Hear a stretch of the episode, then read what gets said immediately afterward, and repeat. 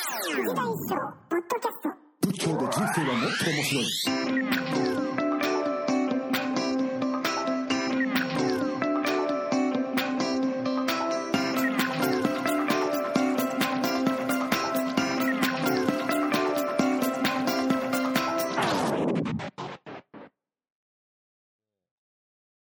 まあちょっと今回はすいません、スカイプで我慢して、ははいい、、大丈夫です。い、ただきたいと思います。はい。はい。では、あー恒例のやつをやらせていただきたいと思います。はい。えー皆さん、こんにちは、こんばんは、おはようございます。藤田一生、仏教で人生はもっと面白い、ナビゲーターの佐藤良樹です。えー本日は、えースペシャルゲストをおお招きしております。えーなんて言ったらいいでしょうね、ボディーワーカーでよろしいですかはい。はい、えー、ではボディーワーカーの小笠原和葉さんです。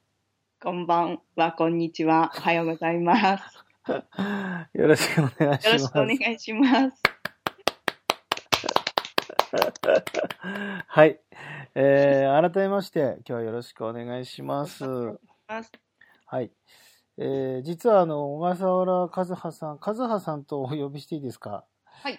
えっ、と和葉さんは、えー今度仙台で行われる藤田一生さんの一生塾の、えースペシャルイベントのゲスト講師として、えー仙台にいらっしゃるんですよね。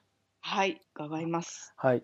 えっ、と、今回の収録はですね、その、まあ、えー紹介も兼ねて、皆さんにこう、まず小笠原さんのことを、和葉さんのことを、えー知ってほ、知っていただこうという企画で、えー収録をお願いしました。ありがとうございます。よろしくお願いします。お願いします。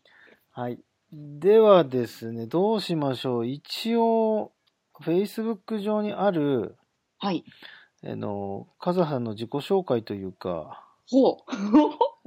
を読んで、 読んでっていうか、読んでみていいですかねどうでしょはい。なんて書いてある。うえ、なねん、 なんて書いてあるっていうほどのことでもないですけど、えーちょっと待ってくださいね。はい。あ、これか。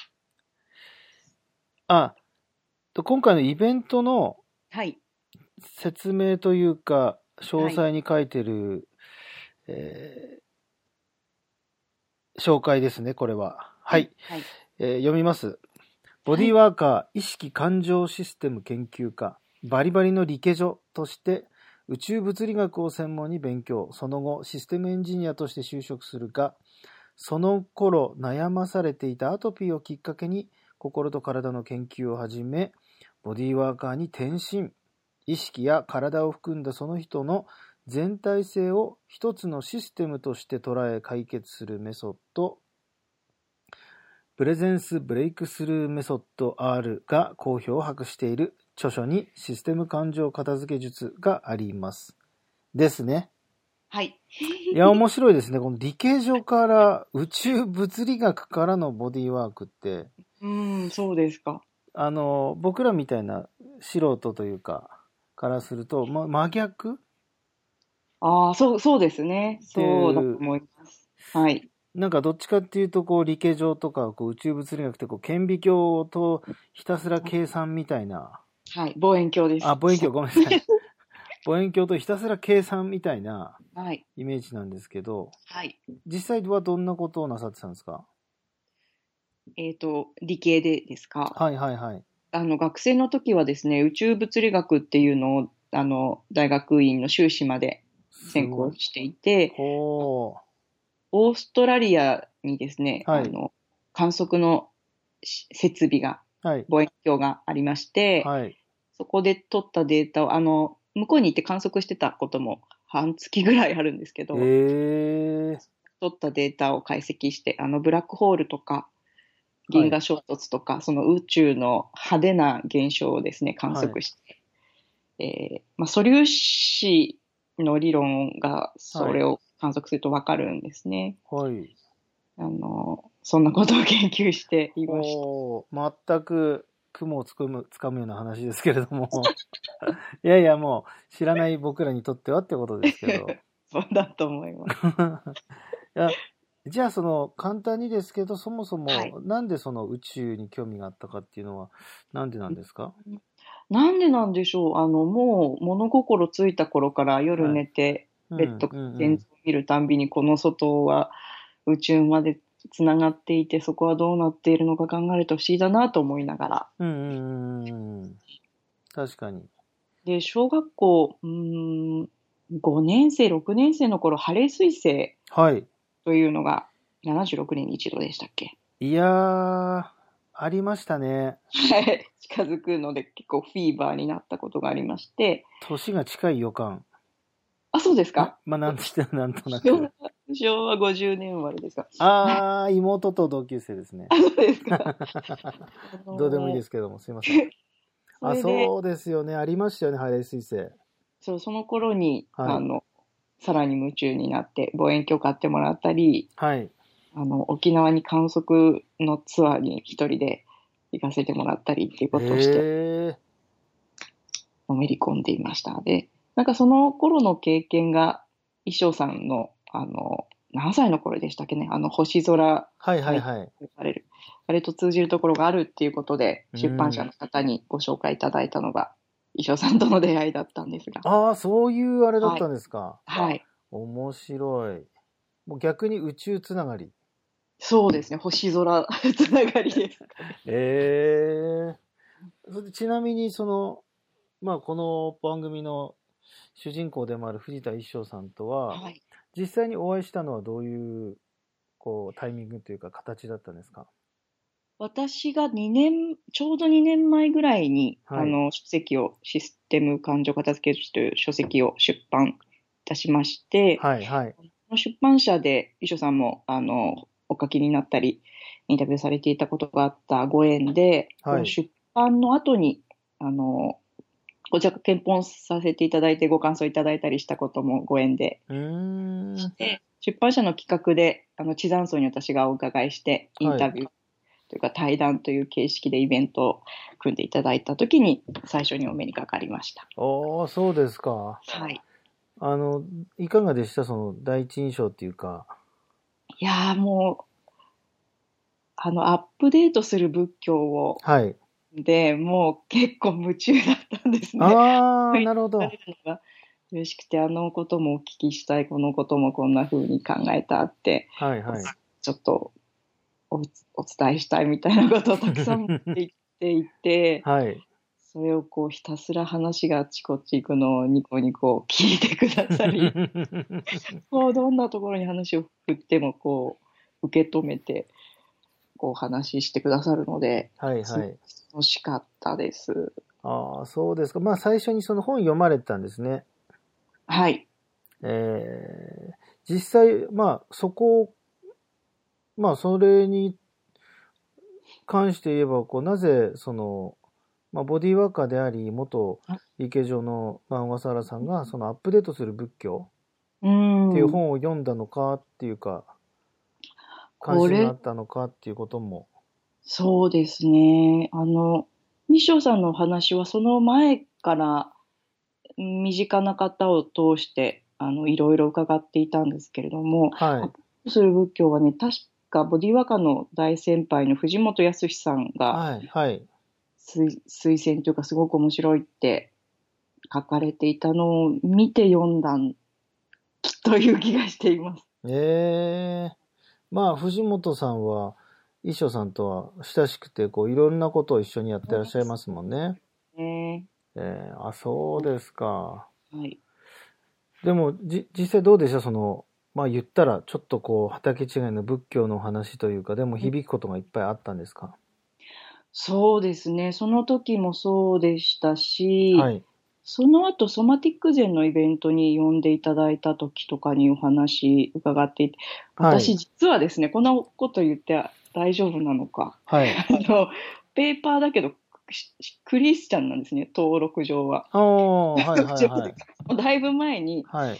あの20年ぐらい前にキリスト教の洗礼を受けて、はいも。う最近すっかり教会も行ってないんですが、ええあの仏教の講演を本当に最近いただくようになったのでそこから一生さんいやその周りの方を通してまだ触れていってる最中なんですけれどもはいはい。あのなんていうんですかね科学とすごく親和性が高いなっていうのを仏教の話を聞いているとはいはいはいはいはい。えそれを、あの、言うと、衣装さんの、衣装さんとか衣装さんの周りの方がですね、あの、神のメッセージとしての宗教というよりは、はい。うん印象から辿っていっているのが仏教なので、うんうんうん。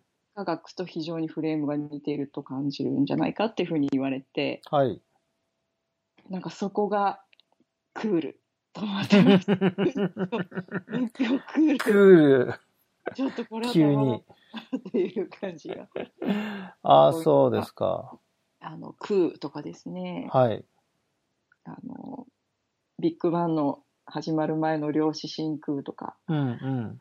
なんか物理の言葉で言われてる現象と重なることもいろいろあって、おー。うん、それは、まあ、逆にキリスト教的なものでは、そうじゃないってことなんですね。まあ、キリスト教と出会った時が、はい。また私も高校生かな、なんかこういろいろモヤモヤした中で、はいはいはいはい。 自分を頼ってるとこれ危ないなみたいな感じで、 うん。あとキリスト教の学校にいたので、はい。なんていうんですかね、すごくそ外からの、外の基準を採用、自分のこう衣となさの代わりに採用したみたいな感じだったので、まあ出会い方がだいぶ違うというのも印象の違いにはなっているかなとは思うんですけれどうも、ん。そうですか。まあ、そう言って、こう、クールな仏教に出会い直してるという。そうですね。えはい。ー、はい。なるほど。じゃあ、ちょっと、ちょっと話を戻させてもらって、はい。その和也さんが、まあ、今、活動の中心にしてらっしゃる、はい。えープレゼンスブレイクスルーメソッド、はい。略して BBM と呼ばれる、はい。まあ、トレーニングと言っていいのか、ワークと言っていいのかう、んうんうんうんについてちょっと、うえんーちょっとこうご自身でこう説明していただいてもよろしいですかはい。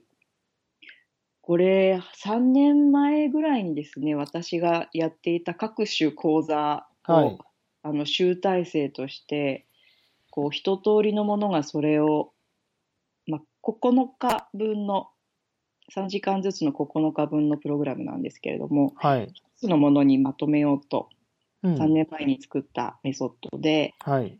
えーこれは一体何なんだろうって私もやりながら考えていたんですけれども、社会にとって何だろうという感じで、はい。あの自分でもやりながら考えていたんですけれども、はい。はい。あのこの1年、マインドフルネス界隈の講座ですとか、そういうものに結構顔を出させていただいて、はい。あのこれは体を通して心を育てていくというメソッドなんだなと。うん。でですね、うん。えー私自身がですね、あの、まあ、もともとアトピーとかアレルギーとかがすごくひどくって、はい。はい。会社も辞めなければいけなくって、その中でヨガに出会って、ええ体験して、で、心と体のつながりって面白いなと思って、ボディーワークの世界に入ってきて、うんうんうんうん。で、体がどんどんこう、リラックスしたり落ち着いたりしてる状態を自分で作れるようになって、おー。まあ、アトピーがそれでどんどん治っていってですね、はい。体の状態が変わっていった後で、性格が変わっていったと。うーん。体が変わっおー。て、ものの見え方が変わっていったうんうんうんという経験があって、それでボディーワークって面白いなと思ったんですね。で、うん一通り勉強する中で、うん。はい。あの、心をいきなり変えようとするものってすごくたくさんあって、ほあの、流行りのマインドフルネスもなんとなくそういう側面があると思いますう。し、なるほど。心理とかスピリチュアルとかその、まあ、私たち苦しいと思うのは心の面だと思うので心を何か操作しようとするものってたくさんあるんですけれども、うんうんうんうん。体の世界にいるとですね体を変えて結果として後からあの認知が修正されるおー。こう正していくというよりは体を本来の自然な状態にした後に自然にその人にとってより楽で自然なうん。あり方というか、うんう本質ん的な性格というか、認知、物事の見え方とか、うん。うん。後からついてくるってことの方が楽で自然で本質的だなと。うーん。で、ボディワークやセラピーの中にはそういう体や、まあ、心というものは体とセットで、神経システムの中でセットなので、うんうんそこにこう自然に無理なく働きかけていく技法というのはたくさんあるんですね。うん。うんうんなんかそれは心を変えるものとして捉えられてるわけじゃなくって、間接的にそういう効果が起こっ安定的に起こっているというだけなのでうん。う、んうんうんもうそちらに向けてうん。うん。一通りのボディやセラピーの世界にあることですとか、その、うーん、ボディワークとかセラピーがなぜ効くのか、うんうん。あるいはある時にはうまくいき、ある時にはうまくいかないの、何が分けているんだろうみたいなことをすごく研究した時に、はい。あの、分かった意識のメカニズムなどがあるので、おー。一通りの、まあ、トレトレーニングというか神経システムを育てていくことによって、えー心に働きかけていくとほそうー。いうものとしてまとめたとほワワークというか、まあ、神経システムをトレーニングしていくワークとは差いが織り交ぜながらやっているのが PBM というメソッドです。ー。えー、つまり、えっ、と、体の状態で心の状態がどんどん変わっていく。だから体からのアプローチの方が、まあ、結果的には効果が高いし、早いという。そうですね。あの、心のことに取り組もうとする時とか、あるいは呼吸法もそうだと思うんですけど、はい。あの、その、真面目さ自体が心の可能性を制限することって結構ある。 うん、うん、うん、うん。で、そ、それをこ言葉でいくら言っても、なかなか、その枠を超えていくことっていうのは難しくて、はい、はい。何か物の見方が変わったり、シフトしたり、うん、うん。新しいパラダイムに出会う時っていうのは、必ず知覚の変化というのをはい。と思っていて、それは体の生理学的な変化ということなので、あの、まあ、難しいところから手をつけていくという手数だけではなくて、はいあの体からの入り口というのもオプションとして知っておくとすごく楽なケースが多いので、うん、うん、うん、うん。体のからの心へのアプローチという入り口をオプションとして増やしていただくと。おーその辺は一生さんとも相当こう共通項ありますね。そうで本当にそう思います。うんうんうんうん。